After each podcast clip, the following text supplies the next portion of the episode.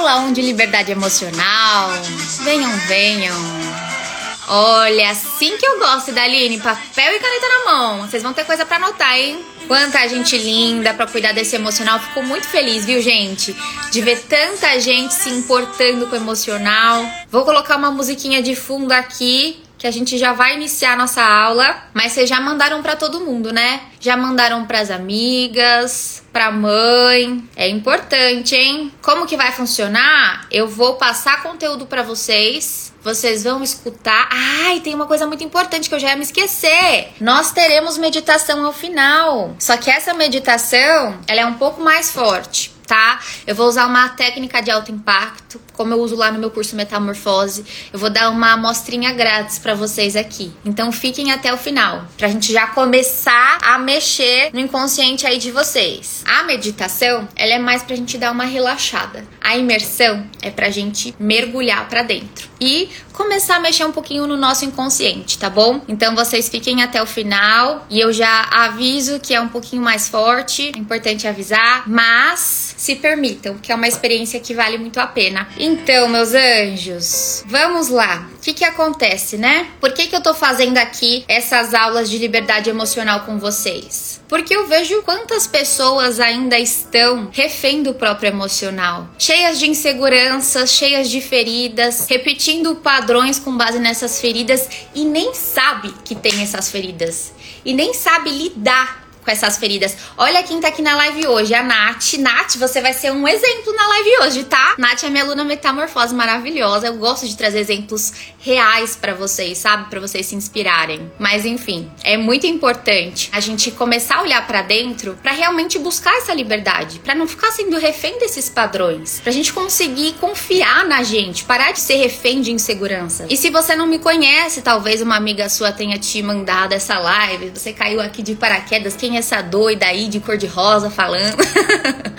eu me chamo Fernanda Cavalar, eu sou psicanalista, atuo com foco em relacionamentos, desenvolvimento emocional, autoestima e vai ser um prazer passar conteúdo para vocês aqui hoje, ensinar vocês a se encontrarem mais emocionalmente. Eu, gente, por anos e anos e anos, eu deixei as minhas inseguranças me comandarem, minhas inseguranças me dominarem. Eu não era feliz com a forma que eu levava minhas amizades, eu era muito reativa às vezes, sabe? Eu não era feliz como eu levava meus relacionamentos, eu não me valorizava, não me valorizava, não sabia lidar com as minhas relações, nem como eu lidava com as minhas emoções, às vezes até com familiares, essas coisas. E talvez você que esteja aí assistindo, você se identifica com isso. Talvez você também esteja infeliz em algum aspecto da sua vida, talvez não infeliz por completo, mas você sabe que você pode melhorar. E isso é importante, né? A gente buscar melhorar, a gente buscar evoluir. E eu fico feliz que você esteja aqui, porque existe uma vida linda, linda, linda, linda te esperando. Mas primeiro, você precisa acreditar nela e buscar ela. Talvez você não esteja enxergando o mulherão que tem aí dentro de você, mas eu quero hoje aqui começar a te ajudar a enxergar esse mulherão. Então eu preparei aqui para vocês com muito carinho essas aulas de liberdade emocional e como que vai funcionar. A gente vai montando um raciocínio ao longo dessas três aulas. As três aulas estão conectadas entre si. Então é muito importante que vocês estejam aqui nas três aulas, tá bom? O raciocínio não vai ser complexo. Talvez você, nossa, emocional, né? Ferida emocional padrão. O que será que ela vai falar? Fica tranquilo que eu trago tudo de forma bem didática, com exemplos para vocês irem fixando, aprendendo. Então é para todos os níveis. Eu já atendi atendi pessoas que nunca tinham feito terapia, curso nenhum, assim, nível zero de autoconhecimento, e pessoas, inclusive, já formadas, psicólogas, que já têm um nível de conhecimento mais alto. E eu digo, essa live aqui, essa aula aqui é para você de qualquer nível de autoconhecimento que você tenha. Eu só preciso que você esteja comprometido com o processo, prestando atenção e disposto a mergulhar aqui para dentro. Sem resistências, tá certo? Porque às vezes vocês podem ir escutando alguma coisinha assim: nossa, a minha amiga Cibele faz isso. Nossa, o João não faz isso. Não é que meu irmão faz isso? E você vai identificando todo mundo, apontando para todo mundo. Mas você não tá se identificando, você fica negando, como se nada disso fosse sobre você. É importante importante você estar escutando de coração aberto, sem resistências. Então, nessa primeira aula de hoje, eu já vou começar a explicar para vocês o que tem por trás da emoção. Para você lidar melhor com a sua emoção, você precisa entender o que tem por trás dela. E mais por trás ainda, mais a fundo ainda, o que, que você vem carregando na sua bagagem emocional, que moldou ao longo do tempo, a forma como você vem vendo a vida e vivenciando suas relações. Então, nós vamos começar a olhar as emoções de forma destrinchada e também o seu estilo de apego emocional. Depois, amanhã, a gente vai falar mais sobre as mentes emocionais, como a nossa mente atua. Nós temos mais de uma mente, que coisa doida, né? E vocês vão entender amanhã, para vocês não ficarem deixando só uma agir, que aí vocês vão acabar se sabotando. E também amanhã nós vamos falar sobre as feridas emocionais, que vão abrindo buracos dentro de vocês, machucando lá no fundo, e vocês acabam vivendo em ciclos por conta dessas feridas. E na terceira aula, eu vou trazer para vocês os cinco passos para a liberdade emocional. Agora vem cá, não adianta você estar aqui só na terceira aula, para cinco passos, sabe por quê? É como se a terceira aula fosse o projeto decorativo que eu tô fazendo para sua casa. Só que, se você não tem uma casa, como que você vai decorar essa casa? Então aqui, ó, hoje você tá comprando os materiais para construir sua casa. Na aula 2, você constrói a sua casa. Na aula 3, a gente decora a sua casa. Então é um processo. E eu quero saber se você aí gostaria de ser mais segura de si, de entender os seus padrões emocionais e começar a ser mais livre emocionalmente. Eu quero saber se você aí gostaria de lidar melhor com as suas emoções, mais leve. Se você gostaria de ter mais tempo de qualidade com as pessoas que você ama, sem insegurança, ciúmes que ficam só atrapalhando e criando brigas bobas. Se a sua resposta é sim, eu quero saber se você tá comprometido. Me responde aqui. Eu tô comprometido. Digita aqui no chat. Eu tô comprometido a ficar até o final, assistir essas três aulas. Eu preciso do comprometimento de vocês. É uma via de mão dupla. Eu tô aqui para passar o conteúdo e eu preciso que vocês estejam dispostos a ficar até o final, tá certo? E é por isso que eu fiz essas lives para vocês, porque eu recebo tanta mensagem, tanta, tanta, tanta. E eu peço até desculpa para vocês, porque eu nem consigo responder todo mundo. Às vezes abro a caixinha de pergunta tem lá, você não me responde, não é por mal, é porque é muita gente. E eu vejo que é tanta gente com tanta insegurança e tanta questão emocional que eu fazendo uma aula assim eu consigo ajudar mais pessoas de uma vez, uma aula mais profunda dessa maneira. E eu não quero que vocês tenham medo de tomar decisões, que vocês fiquem se sentindo ameaçados com medo de ser trocada, com dependência emocional dominando. Não é esse sentimento que eu quero que vocês tenham. Eu quero que vocês tenham um sentimento assim, ó. Eu gosto de trazer esses casos para vocês não ficarem desacreditados. Olha só como essa aluna tava, desanimada, com ansiedade, vivia se comparando, vivia insegura. E olha hoje, em rosinha ali, ó. Hoje eu encarei meus traumas, eu me perdoei. Eu vivo muito mais leve. Eu vivo em paz, apreciando a minha própria companhia. É isso que eu quero que vocês acreditem, porque às vezes vocês olham para mim e falam assim: "Ah, mas a fé é profissional, né? A fé é profissional, para fé é fácil". Mas eu quero que vocês vejam que existem muitas outras pessoas que mudaram, que se desenvolveram e vocês também são capazes. E por mais que hoje eu seja uma profissional, por mais que hoje eu tenha mais de 600 mil seguidores, mais de 5 mil alunas, um monte de gente aí que eu já ajudei, tudo começou para mim em 2013. 2013, gente. Era um dia lindo, um dia maravilhoso. Mas tudo que eu queria era chorar. Eu só queria chorar. Minha vontade era de sumir naquele dia. Eu só queria que, sei lá, tudo sumisse, tudo. O que, que aconteceu? Um certo dia, um amigo me ligou. Ele nem era tão amigo assim, era mais um colega da escola, sabe? Ele me ligou, me contando que o meu ex tinha me traído com uma amiga minha. Sim, amiga. Bela amiga, né? Bela amiga. Devia chamar a Cascavel Lari pra falar com ela, né, gente? Vocês estão gostando da Cascavel Lari? Mas enfim, gente, doeu tanto quando eu recebi essa ligação. E assim, o pior é que eu tinha alguns sinais do meu ex, sabe? Mas eu não queria enxergar. Eu ignorava. Eu não queria enxergar, eu não queria ver. Talvez por medo de ficar sozinha, não queria terminar, não queria perder aquele relacionamento. Talvez por colocar meu valor nele, mas eu sei que principalmente, sabe qual era o meu maior medo? Ver ele com outra Eu morria de medo disso. E eu sabia que ele era todo biscoiteiro, sabe? Ele me dava sinais, sabe quais eram os sinais? Ele era bem aparecidinho, bem biscoiteiro. Eu já tinha pego ele de mensaginha com menina. Eu já tinha pego mentira dele. Às vezes ele ia viajar pro interior, o pai, com o irmão. E aí ele falava assim: Ah, tô aqui na casa do meu amigo, vamos ver um filme. Depois eu descobria que ele tava em festa e tinha mentido. Eu ligava, ele não atendia. Então eu tinha vários sinais dele, sabe? Vários sinais. Só que eu não queria ver. Eu não queria ver. E eu ficava extremamente insegura. Extremamente insegura. Eu lembro que às vezes a gente ia sair naquela época, as festas, rolês, eram churras.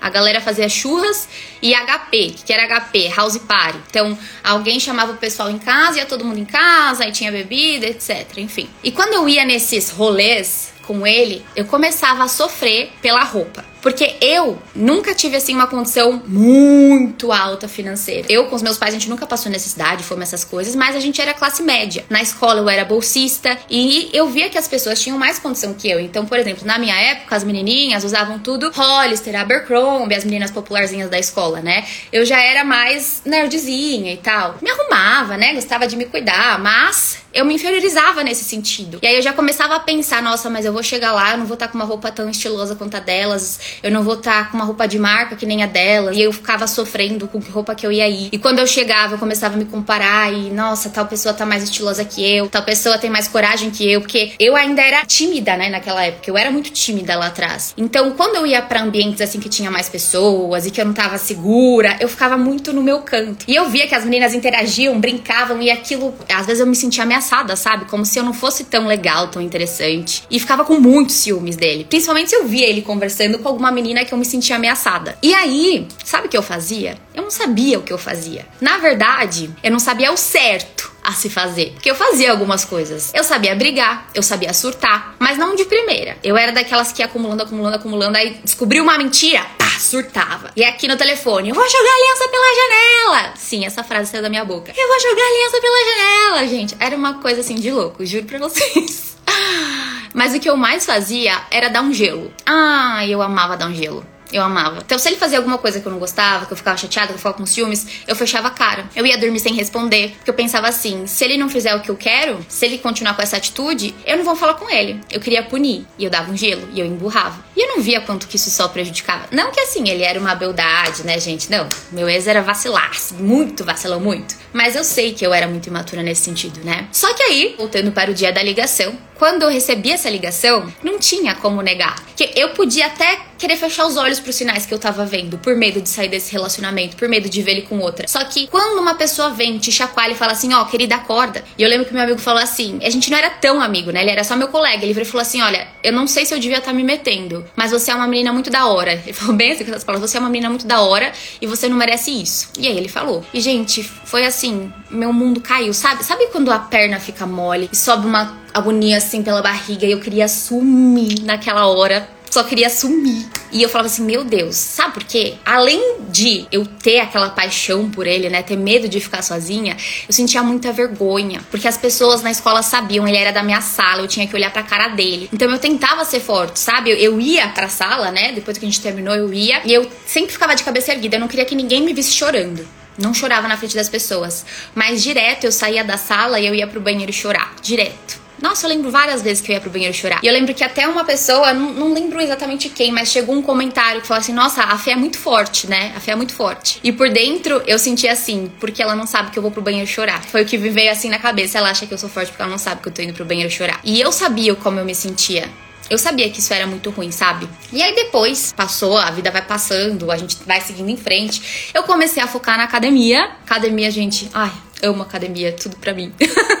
tudo não, né? Uma parte da minha vida, mas foi muito importante nesse processo. Só que assim, quando eu comecei, era mais uma questão de querer mostrar, sabe? Que eu falava assim, eu vou ficar mega gostosa e vou esfregar na cara dele, ele vai sofrer, ele vai chorar que ele me perdeu. Era essa a minha mentalidade. Quando a gente ainda tá nessa vibração de querer mostrar pro outro, de esfregar na cara do outro, de estar tá por cima, de estar tá melhor, a gente ainda tá muito movido pelo ego. Não é genuíno, não é maduro. Eu era muito imatura nesse sentido, assim, de querer mostrar que eu era forte, mostrar, né, que eu tava melhor. E isso reflete uma imaturidade muito grande. Mas foi nessa de entrar nessa onda fitness que eu comecei a seguir várias blogueiras blogueiras fitness, que eu queria pegar receita, eu queria inspiração. E, gente, num certo dia, eu nunca vou me esquecer. Duas que eu acompanhava muito era a Gabriela Pugliese e a Camila Cooper. As duas falaram sobre autoconhecimento. Elas não eram psicólogas, elas não atuavam nessa área, mas as duas no mesmo dia que eu acompanhava por causa do fitness falaram quanto que autoconhecimento transformou elas. Elas falaram, não sei qual das duas foi, mas uma delas falou assim que ela só conseguiu ter paz no relacionamento dela depois que ela olhou para dentro, depois que ela começou a buscar o autoconhecimento dela. E isso para mim bateu tão forte, sabe? Aquilo que elas falaram e as duas falarem no mesmo dia e elas nem eram amigas, sabe? Um negócio assim de combinar, de falar. Eram pessoas diferentes, moravam em lugares diferentes. E eu falei, caramba, será que isso aqui é um sinal? E eu acredito muito em sinais, acredito que nada é por acaso. Inclusive, eu acredito que se você tá aqui nessa live, não é por acaso que você tá aqui. Você tá aqui por uma razão. E aí eu comecei a buscar meu autoconhecimento. Eu comecei a assistir vídeos, comecei a seguir alguns profissionais, ler alguns livros. E muitas coisas que eu ia vendo assim, ia fazendo sentido porque eu via que muita coisa que eu fazia era errado, sabe? Muita coisa que eu tava fazendo não tava certo. Eu conseguia me enxergar ali. As coisas foram clareando, clareando, clareando. E eu fui querendo mais e mais e mais. Fiquei alguns anos assim, sabe? Vendo vídeo, lendo livro, vendo vídeo, lendo livro. E evoluindo aos poucos. Só que chegou uma hora que eu falei assim: não, eu quero mais. Eu quero mergulhar. Eu quero mais. Eu quero subir desse nível, sabe? Porque é como se eu tivesse chegado num platô. Eu tinha melhorado, mas eu ainda tinha algumas travas ali que eu não conseguia passar daquele nível. Eu precisava dar um passo a mais. Foi aí que eu fiz a minha profissionalização em coaching. E, gente, foi um divisor de águas na minha vida. Um divisor de águas, assim, eu sempre vou falar, porque, assim, foi uma barreira. Sabe quando as coisas estão escuras?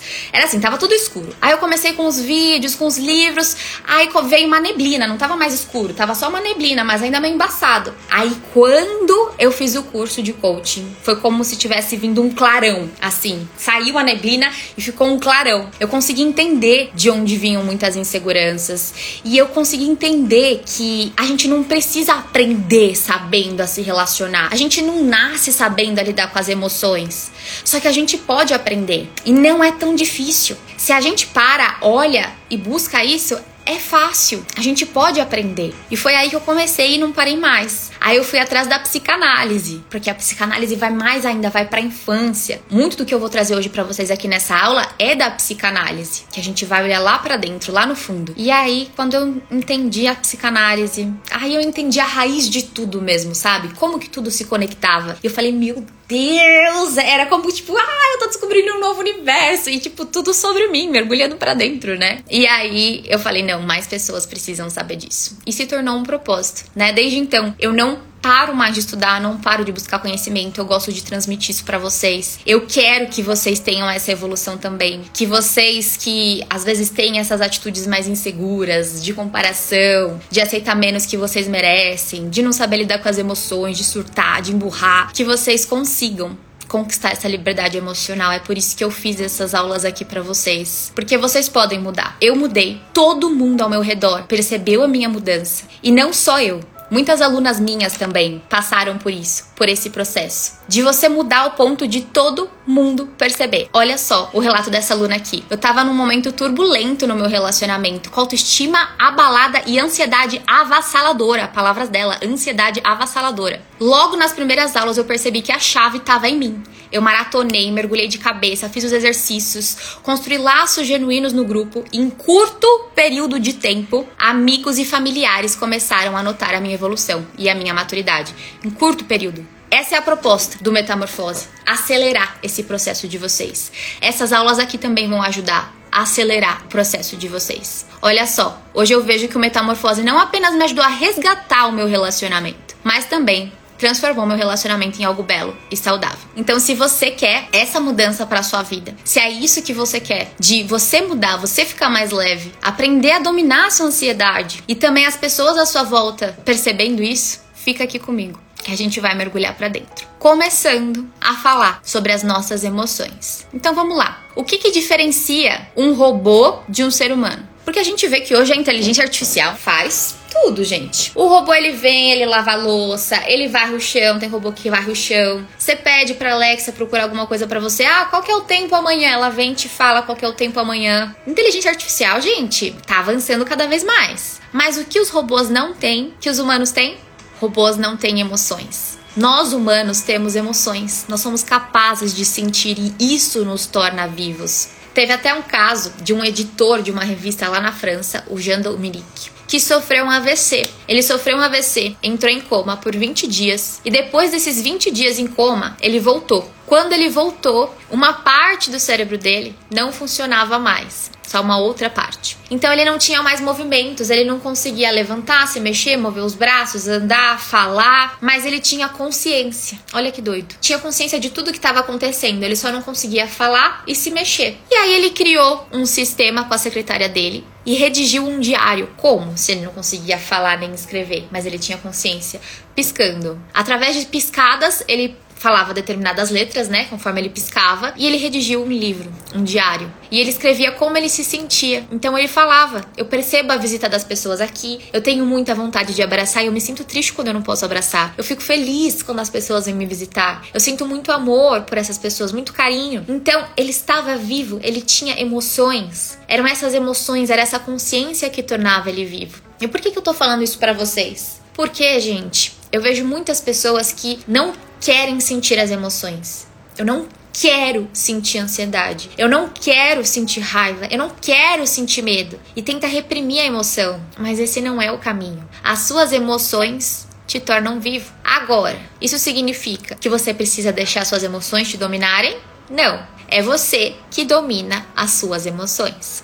Então, pra gente começar aqui, é muito importante vocês diferenciarem as emoções dos pensamentos. Emoções, basicamente, aquilo que a gente sente. E os pensamentos? Os pensamentos são declarações mentais que a gente faz sobre alguma situação, sobre algum fato, sobre alguma crença.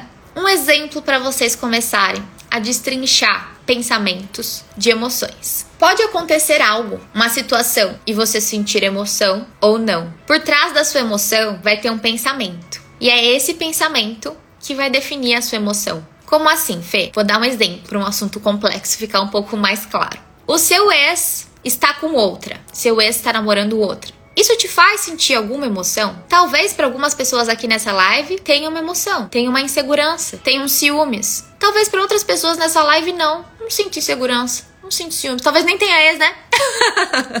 se nem tem ex, não se aplica, né? Mas assim, se você tem ex e talvez você não fique inseguro, o que, que muda de uma questão para outra? Muda o pensamento por trás da sua emoção. Na verdade, o significado que esse pensamento carrega. Como assim? Vou dar um exemplo. Se você queria voltar com esse seu ex, você ainda tá envolvido emocionalmente, você achava que vocês iam voltar e aí quando você vê ele tá com outra. Isso para você representa uma ameaça, representa uma perda. Você sente ciúmes, você fica triste porque você perdeu aquela chance de estar tá com ele. Mas se você não sente ciúmes e para você é indiferente, por quê? Porque você já superou. Para você, ó, indiferente se seu ex tá com outro ou não. OK, não sinto nada. Percebe que o significado que tem por trás de um pensamento é o que vai fazer a emoção surgir ou não. E talvez você nem queira voltar com esse ex. Você sabe que não dá certo mais. Não, que voltar. Eu não vou voltar não. Mas por uma questão de autoestima, você sente ciúmes. Então não é amor, é mais uma inferiorização. Porque você vê que ele tá com ela e aí você já começa a pensar: o que, que ela tem que eu não tenho? Será que ela tá me substituindo? Será que ele vai me esquecer, né? O seu ego que não quer ser esquecido. Aí você já começa a entrar no Instagram dela, você começa a se comparar, porque você quer saber sobre ela, você quer saber se ela é melhor que você ou não. E aí você começa a sentir ciúmes. E essa é uma questão de autoestima.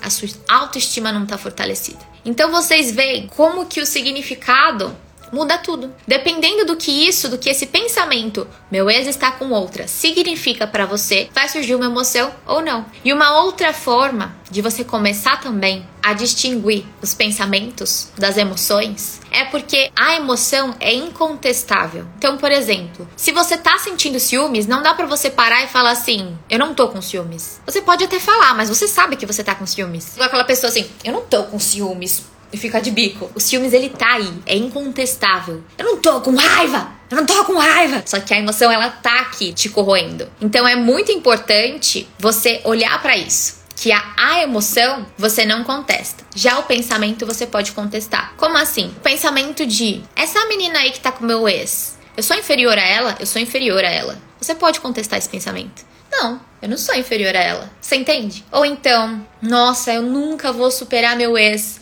Isso é um sentimento ou um pensamento? Eu nunca vou superar meu ex. Não é algo que você está sentindo, é algo que você está pensando. É uma declaração mental que você está fazendo. Você pode contestar. Sim, Eu vou superar meu ex. Tá doendo agora, mas eu vou superar, eu vou seguir em frente. Minha vida vai além do meu ex, entende? Então, emoções não são contestáveis, pensamentos são contestáveis. E a pior coisa que vocês podem fazer quando vem uma emoção é tentar reprimir, tentar negar, invalidar essa emoção. E tem muitas pessoas que para fugir da emoção, vai para quê? Vai pro álcool, vai pra bebida, vai pra comida, vai pra festa, fica saindo. E isso quer dizer o quê, gente? Quer dizer que vocês não podem sair, não podem se divertir, não podem comer coisas gostosas? Claro que podem. Agora, o que, que é isso? Isso vai levar vocês aonde? Porque se isso é uma fuga, vai sabotar vocês. Agora, se você para e lida com a tua emoção e vai comer uma comida diferente com consciência de não, ok, né? Vou comer isso e tá tudo certo. Eu gosto dessa comida. Agora, se você sai, pega um pote de sorvete, sai comendo o pote inteiro, pega uma barra de chocolate, engole a barra de chocolate porque descobriu sei lá o que, aí você tá indo para uma fuga. E isso não vai te levar a lugar algum você fugir das suas emoções. E quanto mais você fugir, mais isso vai voltar. Se você não lida, se você não encara,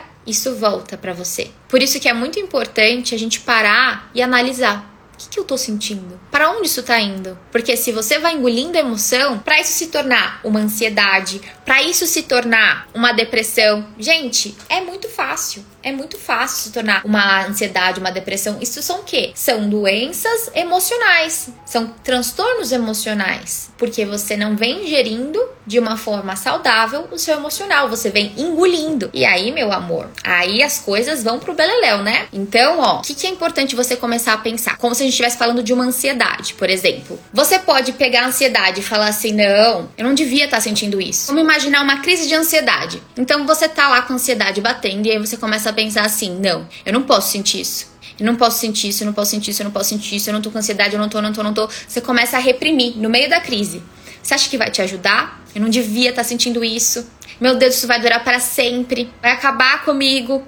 Só vai aumentar. Só vai aumentar a sua ansiedade se você lida assim com ela. Agora, se você para, olha pra ansiedade e fala assim: beleza, eu tô sentindo isso aqui. Eu sei que eu tive um gatilho, eu vi meu ex, por isso que eu tô sentindo isso. Ou eu tive uma discussão com a minha mãe, é por isso que eu tô sentindo isso. Então, ok, minha emoção é válida, mas ela não vai durar para sempre. Olha a diferença. A emoção vem e vai, sempre. A emoção vem e vai. Eu não vou morrer. Aí você aplica alguma técnica, faz alguma respiração, respiração diafragmática, aplica a técnica grounding, que você vai pensando em cinco objetos, descrevendo cor, o tamanho, o modelo, para você voltar para o momento presente. Aí você fica no domínio da sua ansiedade. Agora, se você ficar tentando reprimir, se você ficar tentando fingir que ela não existe ou falando que você não pode ter, você só vai aumentar. Então, a forma como você lida, você parar, olhar, validar, vai mudar a forma como essa emoção vai agir em você. Quero trazer um relato para vocês se inspirarem também. Olha aqui a Andressa. Desde novinha eu sofria com dependência emocional. Eu vivia em função de aprovação, mas com todas as técnicas dadas pela fenometamorfose, eu superei várias crises de ansiedade sozinha. Superei várias crises de ansiedade. Aprendi a me valorizar, a parar de aceitar migalha. E eu sinto um amor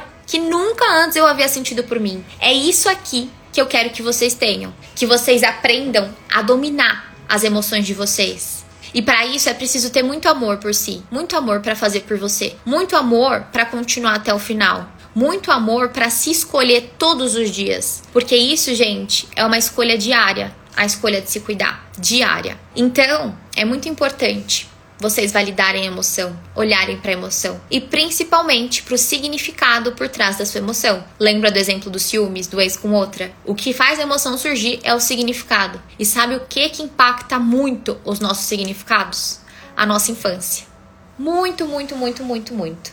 Então eu quero trazer para vocês a teoria do apego de John Bowlby. Bowlby começou a analisar gansos, filhotinhos de gansos. E ele viu que os gansos ficavam apegados aos cuidadores. E nem sempre era o pai e a mamãe ganso, às vezes eram humanos. Os gansos ficavam apegados a humanos que cuidavam deles. E Freud fala muito também sobre essa questão da primeira infância, de como o nosso emocional ele se desenvolve na primeira infância, que é muito forte. E fala inclusive sobre a ansiedade de separação que, que acontece? Quando você é um bebezinho, você não diferencia o que é você do que é o outro. Para você, o bebê é tudo. Quando a gente acabou de nascer, você tá lá na barriga da sua mãe, do nada você vem pro mundo, você não tá entendendo nada. Então, quando você sai, você tem ali seu primeiro choro, primeira vez que você sente fome, tudo isso pro bebezinho é um trauma. Ele não sabe lidar com a fome, ele não sabe entender que agora ele tem que chorar para ter comida, né? Ele sente a fome, ele nem sabe o que é aquilo. Antes só vinha tudo pelo cordão umbilical, ele tava lá de boinha. Então, pro bebê, a primeira vez que ele começa a se distanciar da mãe, vem um desespero, uma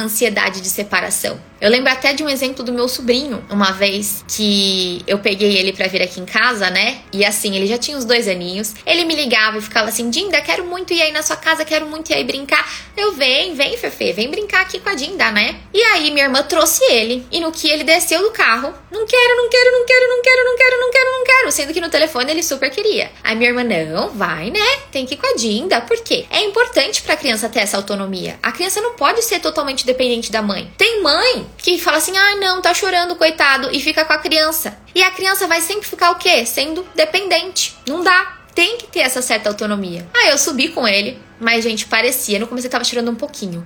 Quando ele viu minha irmã indo embora, gente, parecia que eu tava batendo nele. Ele chorava, e ele chorava assim, era um choro de desespero. Aí ele subiu aqui em casa comigo. Eu peguei um joguinho da memória. Falei, ai, Fefe, eu queria tanto montar, mas eu tô com muita dificuldade. Porque eu sabia que ele gostava de jogo da memória. Aí eu ficava tentando montar, fingindo que eu não conseguia, né? Aí ele começou a me ajudar. E aí passou o choro dele. Ele dispersou. E Freud fala, né? Bowlby fala, nessa questão das fases da ansiedade de separação, que são três fases. A primeira é a resistência. Então, primeiro, a criança reclama que não quer ficar longe da mãe. A segunda já é o desespero. Quando vê que vai realmente ficar longe da mãe, a criança desespera. Começa a chorar, a mãe não vem buscar, vem o desespero. Chora, chora, chora, chora, chora até que uma hora cansa e desapega. E tudo isso vai dependendo de como a criança vivenciou. Agora eu quero saber de vocês. Vocês se lembram como que era na escolinha de vocês? se a mãe e o pai demorava para buscar, se você gostava que demorava porque você ficava brincando mais,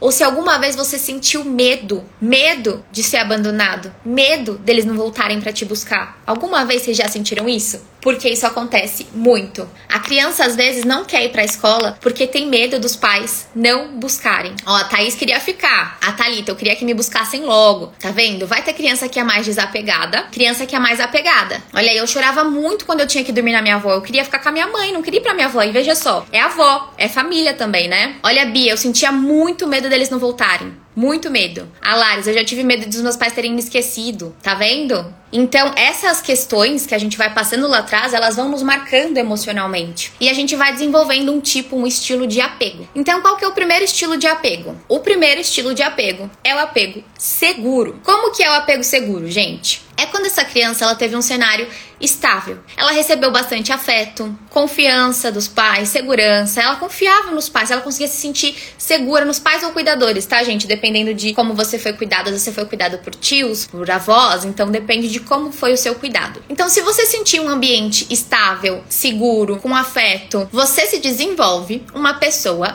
mais confiante, uma pessoa mais segura de si, com uma boa autoestima. Agora, por outro lado, se você teve um cenário de instabilidade na sua infância. Como assim, Fê, instabilidade? Você pode ter tido pais contraditórios. Como assim? Sua mãe falava uma coisa e seu pai falava outra. Sua mãe falava para você fazer A para você não ver desenho. E aí seu pai ia e colocava desenho para você assistir. Aí sua mãe falava que não pode comer tal coisa. Aí seu pai vai e te dá tal coisa para você comer. Você nunca sabe o que você tem que fazer ao certo, você fica meio confuso. Pior ainda, quando a gente tá falando de um cenário de separação. Se seus pais, por exemplo, se separaram e falavam mal um do outro, sua mãe falava mal do seu pai para você, seu pai falava mal da sua mãe. Ou às vezes sua avó, por parte de pai, fala mal da sua mãe, sua avó fala mal do seu pai, e você fica nessa sinuca de bico entre essa guerra entre os os dois. Se você via muitas brigas dos seus pais também, às vezes nem se separaram, mas tinham muitas brigas entre eles. E você sentia o quê? Esse cenário instável, uma instabilidade, você não conseguia sentir confiança. Você nunca sabia o que ia acontecer depois. Ou até mesmo, se por exemplo, um dia você fazia uma coisa para sua mãe e a sua mãe te amava, ria, dava risada, te adorava por aquilo. E no outro dia você fazia a mesma coisa para tentar ter aquele amor de novo e sua mãe ficava brava, brigava com você. Você não consegue entender o que, que, você faz para ser amada? É um cenário instável, percebe? E aí você não consegue ter essa segurança. A mesma coisa se você passou por muitas mentiras. Se seus pais eram aqueles que faziam muitas promessas e não cumpriam, então, ah, a gente vai viajar para tal lugar e nunca ia viajar. Ah, você vai estudar em tal escolinha e nunca ia estudar. Ah, a gente vai morar em tal lugar e nunca ia morar. Então eles sempre prometiam muitas coisas e você ia se frustrando, se frustrando, se frustrando, se frustrando. Você não conseguiu confiar nos seus pais. Você ficou com aquela sensação que você sempre vai ser enganada. Você vai ter dificuldade de confiar. Você vai ter dificuldade de ter uma relação estável, porque você sempre vai achar que você vai ser enganada. Mesma coisa com mentiras. Se sua mãe mentia muito para você ou falava para você mentir pro seu pai, ó, não fala que a mamãe foi na academia. Não fala que a mamãe foi em tal lugar. Né? Fala pro seu pai que a mamãe tava em tal lugar e você via que isso era mentira. E aí, como que fica a criança? Ela sabe que mentir é errado. E aí a mãe fica mentindo? Vai criando também esse apego ansioso. Mesma coisa se você tinha muita rigidez dos seus pais. Vai te dando aquela sensação, às vezes, de insuficiência, porque nunca você é bom o suficiente para ter o amor deles. Que? Tirou sete na escola? Sete? Não, não é possível. Sete não. Tem que tirar mais que sete. Como assim?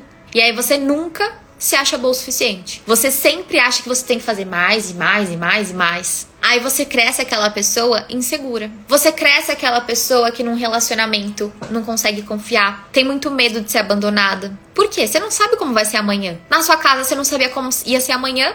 Você não tinha estabilidade nenhuma, então talvez de uma hora para outra a pessoa brigue com você e resolva ir embora. Ou até mesmo você é aquela pessoa que acha normal uma relação instável. Como assim? A pessoa hoje vocês saem, tem um final de semana incrível, beleza. Aí a pessoa fala com você a semana toda, quando chega na sexta some, aparece na segunda, sumiu o final de semana inteiro. Aí aparece na segunda te tratando bem e você finge que nada aconteceu, continua falando normal com a pessoa, porque para você isso é normal. A pessoa se ausentar e depois voltar, não tá bem, depois tá bem, porque com a sua família era assim, com a sua família era instável. Sou até como algo familiar para você essa instabilidade. E se você tá num relacionamento estável. É como se fosse muito monótono, normal, sem briga, sem sumiço, sem montanha russa. Tá estranha essa relação. Não tá estranha, tá saudável. É você que tem padrões tóxicos, é você que carrega um apego ansioso que não te faz bem. E vai projetando essa forma de ser e de se relacionar nas suas relações.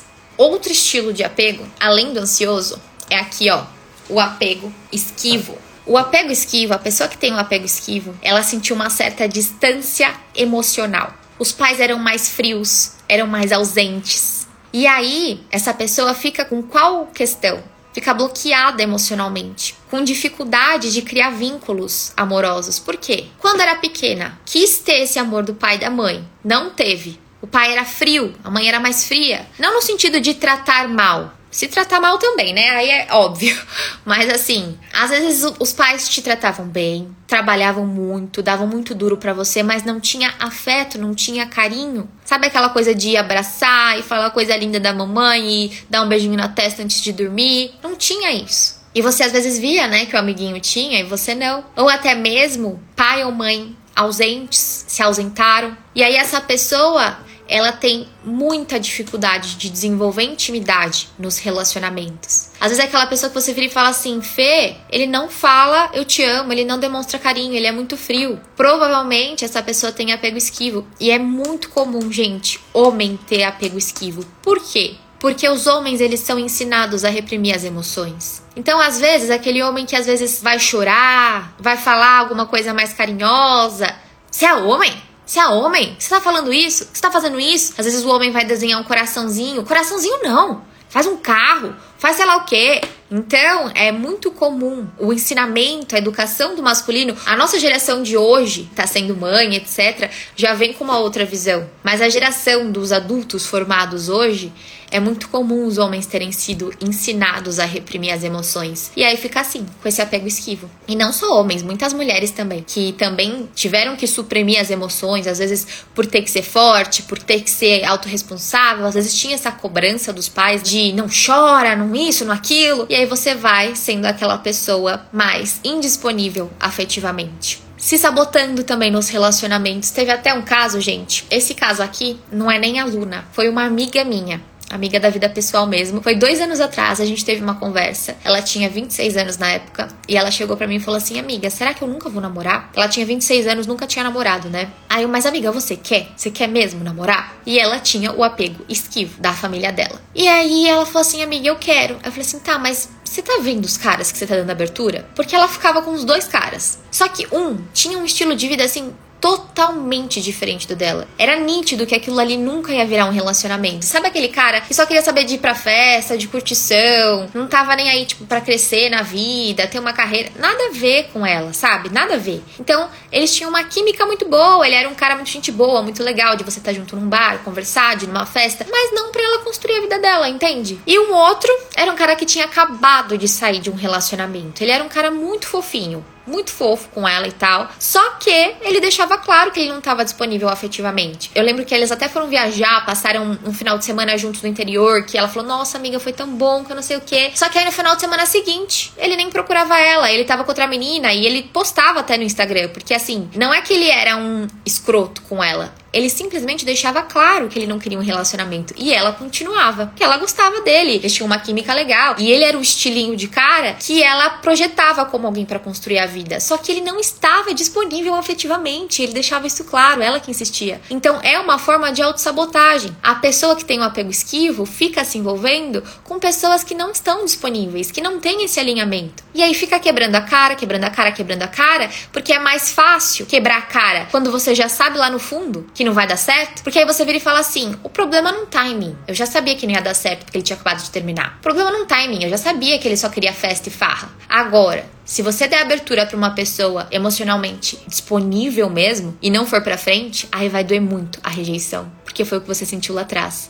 E como você não quer dar abertura para isso, para sentir essa dor, você fica se sabotando, sempre saindo com pessoas indisponíveis, com pessoas que não tem nada a ver com o que você tá buscando. Então precisa tomar muito cuidado com esse tipo de apego. Se você quer ter um relacionamento, você precisa olhar para isso e parar de mentir para você, parar de mentir para você. Se você é aquela pessoa que tem dificuldade de falar sobre suas emoções, não é para você olhar para esse apego esquivo e falar assim: "Ah, é porque eu tenho apego esquivo, porque eu tive essa ausência, eu tive essa frieza com meus familiares. Não, é para você olhar e falar assim: olha, eu sou assim, mas eu quero ser diferente. Porque se você for essa pessoa fria nos seus relacionamentos, a pessoa que tá com você não vai se sentir amada, vai ser difícil estar numa relação com você. Então, pelo outro também, desenvolva mais expressar esses seus sentimentos, esse seu amor. Isso vai te fazer muito bem. Você pode lidar com as suas emoções, você pode expressar suas emoções, elas são dignas, tá bom? E a pessoa que tem um apego ansioso precisa tomar muito cuidado porque acaba colocando as mãos na frente das pernas e se atropelando. Como essa pessoa é muito instável, ela precisa que tudo seja rápido, tudo seja intenso. Tem alguém aí que é muito intenso, né? Que nossa, conheceu a pessoa agora e eu já tô idealizando a vida toda e meu Deus do céu, como é que vai ser isso? E já acha que vai casar. Por quê? A pessoa precisa de tudo para ontem porque não sabe o que vai ser do amanhã, né? Tem esse medo, tem essa urgência. Às vezes aquela pessoa que o outro demorou três horas para responder e tá, ai, como assim? Não me respondeu até agora e agora não gosta mais de mim. Gente, três horas. Três horas, vai trabalhar, vai fazer uma academia que já passa três horas rapidinho, assim, ó. Uma live aqui minha já passa uma hora. Aí você vai fazer um treino na academia, já passa mais uma hora. Aí vai tomar banho, fazer um skincare, três horas, passou assim, ó, voando. Agora não. A pessoa intensa, ela faz do quê? Do outro o centro do mundo. E aí vai se machucar. Quero trazer para vocês aqui esse exemplo da Nath. Eu vi que ela estava na live, no início da live, não sei se ela ainda está. Mas olha só, quando eu conheci alguém, me dava aquele frio na barriga, aquela ansiedade. Olha só, eu ficava até sem dormir sem dormir quando ela tava se apaixonando. A pessoa tirava o sono dela. Uma pessoa que ela acabou de conhecer. Aqui, ó. Tem importância nenhuma na vida dela, acabou de conhecer. Agora não. Agora eu tô normal, eu tô vivendo minha vida e ao mesmo tempo eu tô super feliz como tá desenrolando. Eu tô vivendo cada fase de uma vez. Eu tô apreciando cada etapa sem desespero, muito melhor. Eu tô lembrando que sou eu quem escolho. Eu tô no centro. É isso aqui que eu quero de vocês. É esse autodomínio. Dessa mudança de mentalidade de, meu Deus, não precisa desse desespero todo. Por que, que eu tenho que ser a escolhida? Eu posso escolher. É muito importante que você tenha essa visão sobre você. E não que você deixe as suas emoções avassaladoras te dominarem. Agora, por que, que você tá aprendendo tudo isso? Para você olhar parar, estacionar, para você se autoconhecer. Fala assim: olha aqui, eu entendo da onde que vem esse meu padrão aqui. E talvez pode até estar tá um pouquinho bagunçado ainda para você, você se identifica um pouco com um, um pouco com o outro.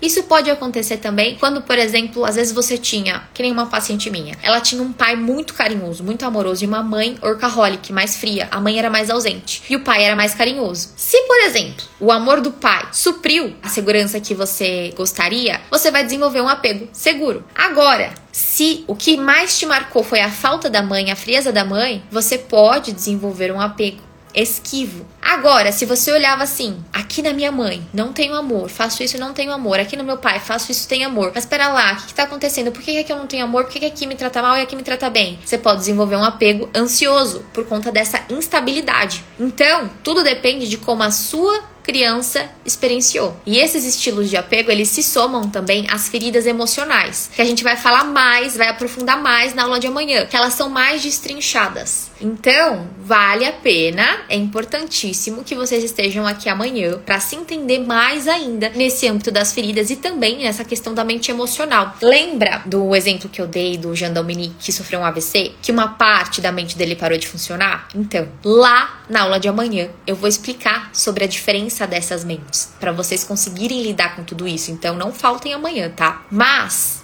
é muito importante vocês pararem, olharem para essas questões que vocês vêm repetindo e falar assim: agora eu sei de onde vem, mas eu, eu vou atrás do meu conhecimento, de entender meus gatilhos, de lidar melhor com as minhas emoções, para isso mudar. Eu não vou ser refém das minhas emoções. Até hoje, me perguntaram lá nos stories, né, Fê? É normal achar que o ex vai sempre voltar? Por que, que a gente acha que o ex vai sempre voltar? Por conta do apego. O apego que a gente tem ao passado. A gente tem muito medo do novo, tem medo de olhar para frente. O passado, ele é conhecido, é muito mais fácil a gente querer que o passado volte, que as coisas voltem como eram. A gente tá apegado àquela pessoa, aqueles planos, aquela imagem que a gente fazia da nossa vida como ia ser ao lado daquela pessoa. Só que se a gente não para, olha para a realidade e também acredita, expande a nossa visão sobre a nossa vida de que minha vida vai muito além desse relacionamento, eu sou muito maior do que esse relacionamento, a gente fica ali, preso naquele apego. Então você que tá passando por um término, você merece ser feliz. Você merece seguir em frente. Você merece deixar o passado no passado. Olhe para o seu passado com um certo carinho, mas não deixe com que isso te consuma e te impeça de seguir em frente. A mesma coisa quanto ao seu estilo de apego. Não é porque talvez que seus pais, sua mãe foi frio que todas as pessoas serão frias com você. Você merece se sentir amado e demonstrar amor. Não é porque seus pais eram instáveis que você tem que sempre estar em relações instáveis, que você tem que ser uma pessoa instável. Você pode construir os seus próprios padrões com base no seu autoconhecimento, no seu autodesenvolvimento. Você não é uma pedra. Eu adoro falar isso. Você não é uma pedra imutável. Você é um ser humano. Você está aqui para se desenvolver, para crescer. Então, bora atrás disso. Bora atrás desse crescimento, desse autodesenvolvimento. Eu tenho certeza que vai te fazer muito bem. Eu gosto muito de um termo de Jung sobre a individuação. O que, que ele fala? Que nós somos seres muito amplos e nós temos uma energia psíquica. Por exemplo, eu posso falar para vocês que quando eu era pequena, eu amava jogar queimada. Eu amava jogar queimada. Jogava muita queimada no parquinho do meu prédio. Vocês podem até imaginar eu, Fernanda, jogando queimada lá atrás. Mas o que eu tô vendo aqui, exatamente como era esse parquinho, exatamente como eu era, vocês não conseguem ver, vocês não conseguem acessar a minha memória. Isso aqui é, de certa forma, uma energia psíquica minha. É algo imaterial que eu possuo, não é físico, é imaterial. E nós temos muita energia psíquica. Só que, mesmo sendo muita, ela é limitada. Então a gente tem que tomar cuidado de onde a gente está investindo a nossa energia psíquica. Se a gente não tá gastando com besteira, que nem uma pergunta que eu recebi hoje. Ah, Fê, fica olhando o seguidor do namorado. Olha com o que, que a pessoa tá gastando a energia psíquica dela. Ao invés de olhar para a vida dela, como é vasta, como é ampla, ter hobbies, aí dedica um pouquinho pro relacionamento, aí dedica um pouco pro desenvolvimento emocional, um pouco pra profissão dela, pro financeiro, pra saúde, pra alimentação pro espiritual, entende? Enxerguem a si mesmos como seres vastos e foquem cada vez mais no ser de vocês, não no ter, não no parecer. Ah, eu quero parecer desenvolvida, eu quero parecer madura, eu quero parecer feminina. Foque em ser. É o seu ser que precisa se expandir. É o seu ser que precisa crescer para continuar inspirando vocês. Olha aqui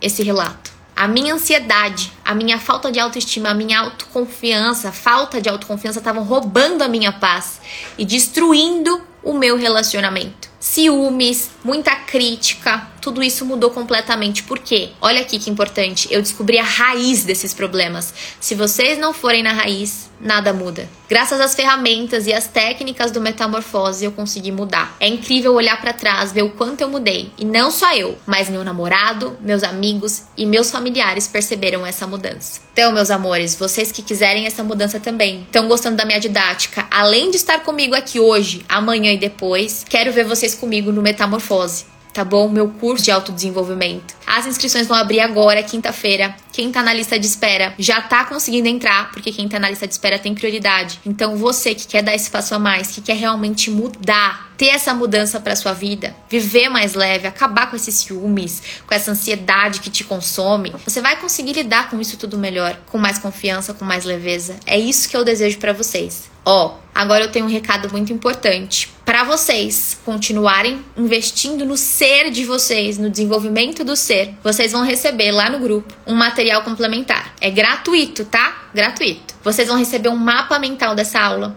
com as partes principais para vocês fixarem bem. E vocês vão receber uma tarefa. Nessa tarefa, primeiro é muito importante vocês fazerem um mapeamento do ser de vocês, do estado atual do ser de vocês. Então, vocês vão se identificar com alguns tipos de comportamento. Se identificando com esse tipo de comportamento, vocês vão ver na fileira do lado o que vocês precisam desenvolver, o que vocês precisam buscar para desenvolver o ser de vocês. Façam esse mapeamento e não parem por aí. Depois vocês vão ter algumas perguntas. Gente, pode parecer besteira. Você pode pegar, ler a pergunta e tentar responder aqui de cabeça, blá blá blá. Não vai ser o mesmo efeito do que você parar e falar assim: eu vou tirar esse tempo para mim. Amanhã, na sua hora de almoço, antes de você sair de casa, que seja, ou até hoje depois dessa live, para, meia horinha que seja, sabe? Responde essas perguntas. Porque parece coisa básica, mas quando você para e pensa, o que, que eu respondo sobre isso aqui? Qual é a minha visão sobre isso aqui? É muito importante vocês olharem para vocês como um livro que vocês precisam ler e precisam mergulhar para dentro. Então façam essa atividade para já começar esse processo de autodesenvolvimento de vocês.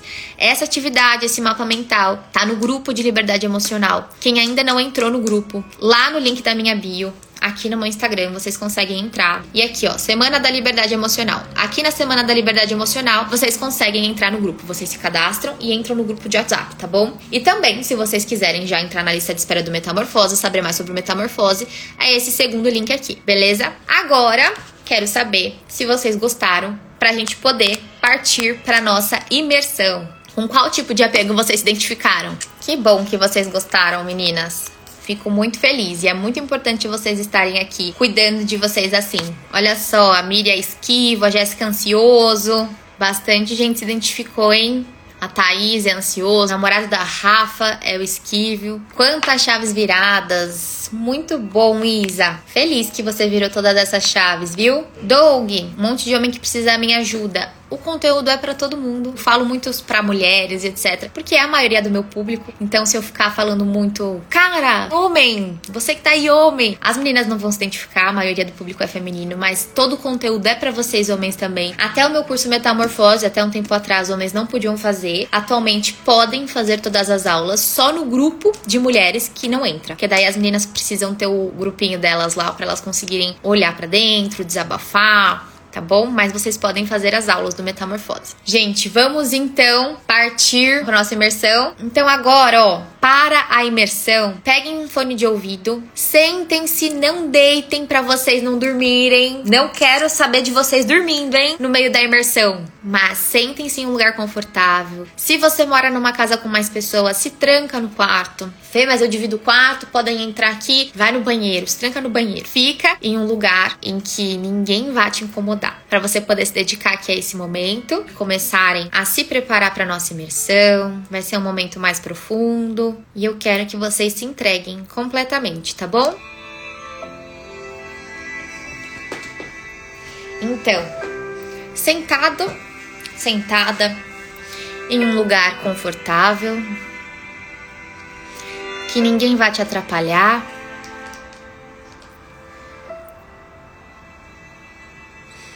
Vá respirando profundamente. Puxa o ar em três segundos e solta o ar em quatro segundos. Puxe em três e solta em quatro.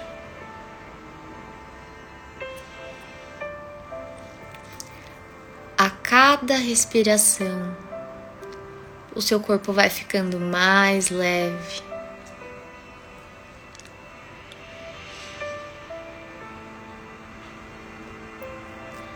Sinta-se relaxado.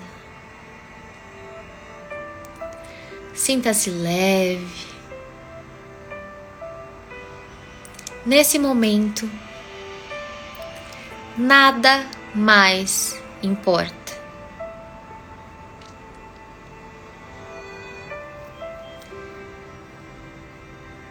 A única coisa que você precisa fazer é se concentrar na minha voz. Se vier algum pensamento aleatório, alguma preocupação, observe esse pensamento, libere o pensamento e volte a se concentrar na minha voz. Nenhuma preocupação importa e a cada respiração você fica mais leve. Você sente o ar entrar, sente ele descendo pela sua garganta, leve até a sua barriga, expandindo a barriga e solte, murchando. Inspira. E expira. Você sente sua cabeça leve, seus braços leves, seu corpo leve, suas pernas leves, até a ponta dos seus pés. agora totalmente relaxado. Você vai se imaginar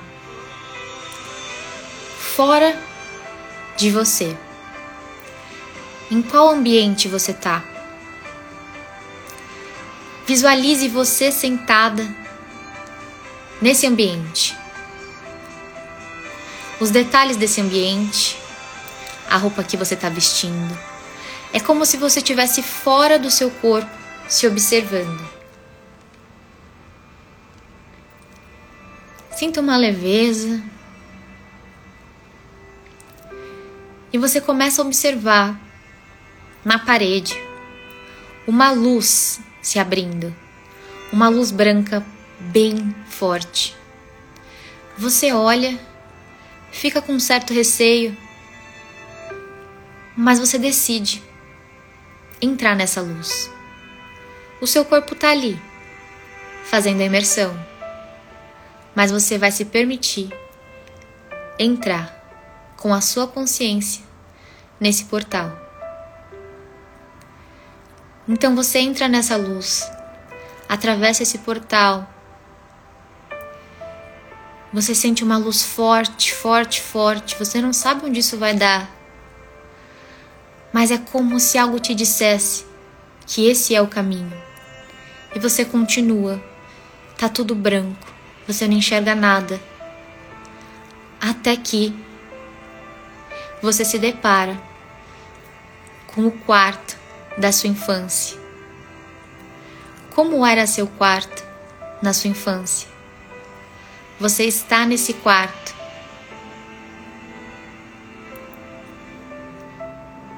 Qual era a cor das paredes? Tinha algum brinquedo? Você gostava desse quarto?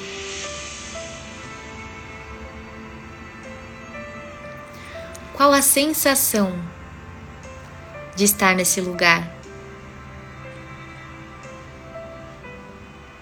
Você tem alguma memória desse lugar?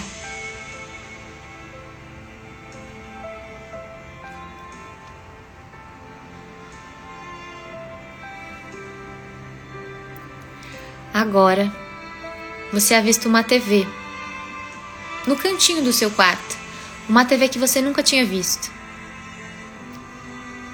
Do nada, essa TV liga e começa a passar o filme da sua vida. Começando pela sua infância.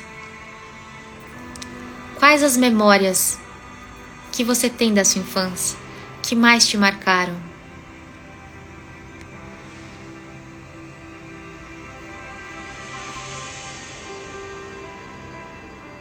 Tem alguma memória que remeta ao seu estilo de apego?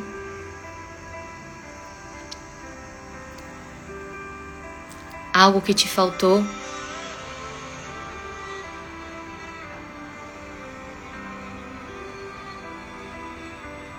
Observe, respire, deixe vir isso diz muito sobre você. Caso tenha alguém aí nessa memória, algum cuidador, mãe, pai, irmão, avô, amiguinhos na escola, que tenha te magoado, que tenha faltado com você de alguma forma, imagine essa pessoa agora, na sua frente, e fale com essa pessoa. Fale para essa pessoa que você entende. Quão forte foi o papel dessa pessoa no seu desenvolvimento emocional. Mas que você não carrega mágoa no seu coração. Que você sabe que essa pessoa fez o melhor que podia de acordo com a consciência que tinha, de acordo com o que recebeu. Abraça essa pessoa. Abraça bem forte. Respira fundo e diz para essa pessoa: Tudo que me faltou. Agora é minha responsabilidade buscar. Eu sou grata por ter tido você na minha vida. Mesmo tendo sido como foi, você fez o seu melhor. E agora eu vou fazer o melhor por mim.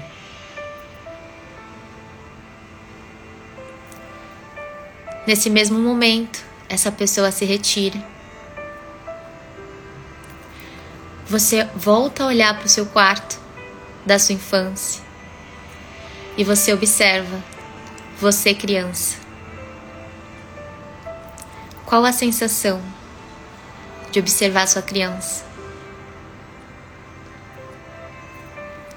O que você acredita que essa criança merece? Tudo que você vem sentindo, todos os padrões que você vem repetindo, é isso que essa criança merece? Já passou da hora de olhar para essa criança com um olhar mais amoroso.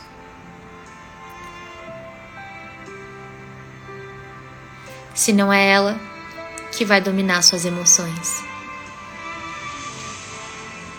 Respire fundo.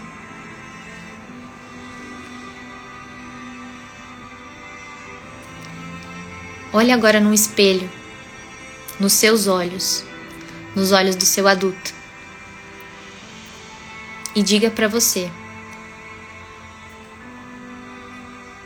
o que você está determinado a fazer. O que você não quer mais ter na sua vida. E o que você está determinado a desenvolver.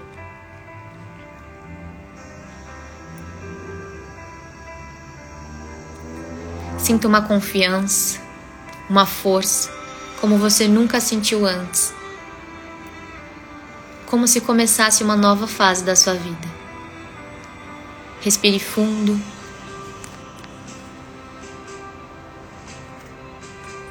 Observe o portal na parede.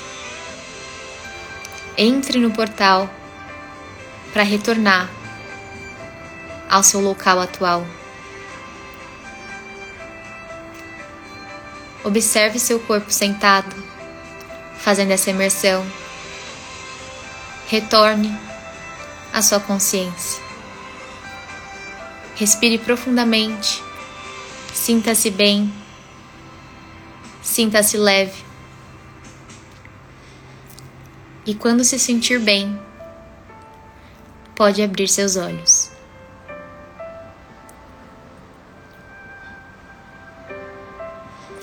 E aí, meus anjos, como vocês estão? Estão bem? Digam para mim se estão bem. Como que foi essa imersão para vocês? Chorando? Gostou? Eu avisei que ia ser um pouquinho mais forte, né? Nesse tipo de imersão, eu uso uma técnica de alto impacto para vocês realmente mergulharem para dentro de vocês. Tem mais imersões nesse sentido lá no meu curso Metamorfose, com uma bagagem para vocês lidarem com essas questões emocionais. Gostaram? Eu fico feliz que vocês gostaram, que vocês se emocionaram. É um choro de liberdade, é um choro que faz bem, é um choro que coloca para fora tudo que precisava sair. Às vezes a gente se reprime tanto ao longo da vida toda, a gente precisa desses momentos para se permitir, para se libertar mesmo. Olha aí, precisava parar para ver o que realmente merece. Que bom, Camille. Ó, não parem aqui nessa imersão. Tem a tarefa para vocês no grupo, tá bom? Continuem porque esse é só o começo do processo de autoconhecimento. Tem muito para vocês mergulharem para dentro de vocês. Tem muito para vocês buscarem cada vez mais o melhor de vocês. Esse processo é contínuo, nunca acaba. Aí, Abá, cada imersão faz a gente chegar a uma nova versão de nós, maravilhosa. Isso mesmo, Kathleen. Muitas vezes a gente culpa o outro, mas quem tem mais poder sobre a gente é a gente mesmo. Muito bom. O link do grupo com a atividade tá lá na minha bio, tá, gente? Liberdade o desejo de buscar melhorar e amparar a criança interior. Eu fico muito, muito feliz. Chorou muito, tá leve e feliz, Nath? Que bom. A gente precisa colocar para fora, né? É muito importante. Quem quiser mais dessas imersões para acolher a nossa criança, para reestruturar nosso emocional, lá no Metamorfose a gente faz mais imersões nesse sentido, tá bom? E amanhã nós teremos nossa segunda aula. Então não parem, não parem, não parem, não parem, não parem por aqui, tá bom? Continuem nesse processo que com certeza vai fazer muito, muito bem para vocês. Um beijo e até amanhã, 8h20.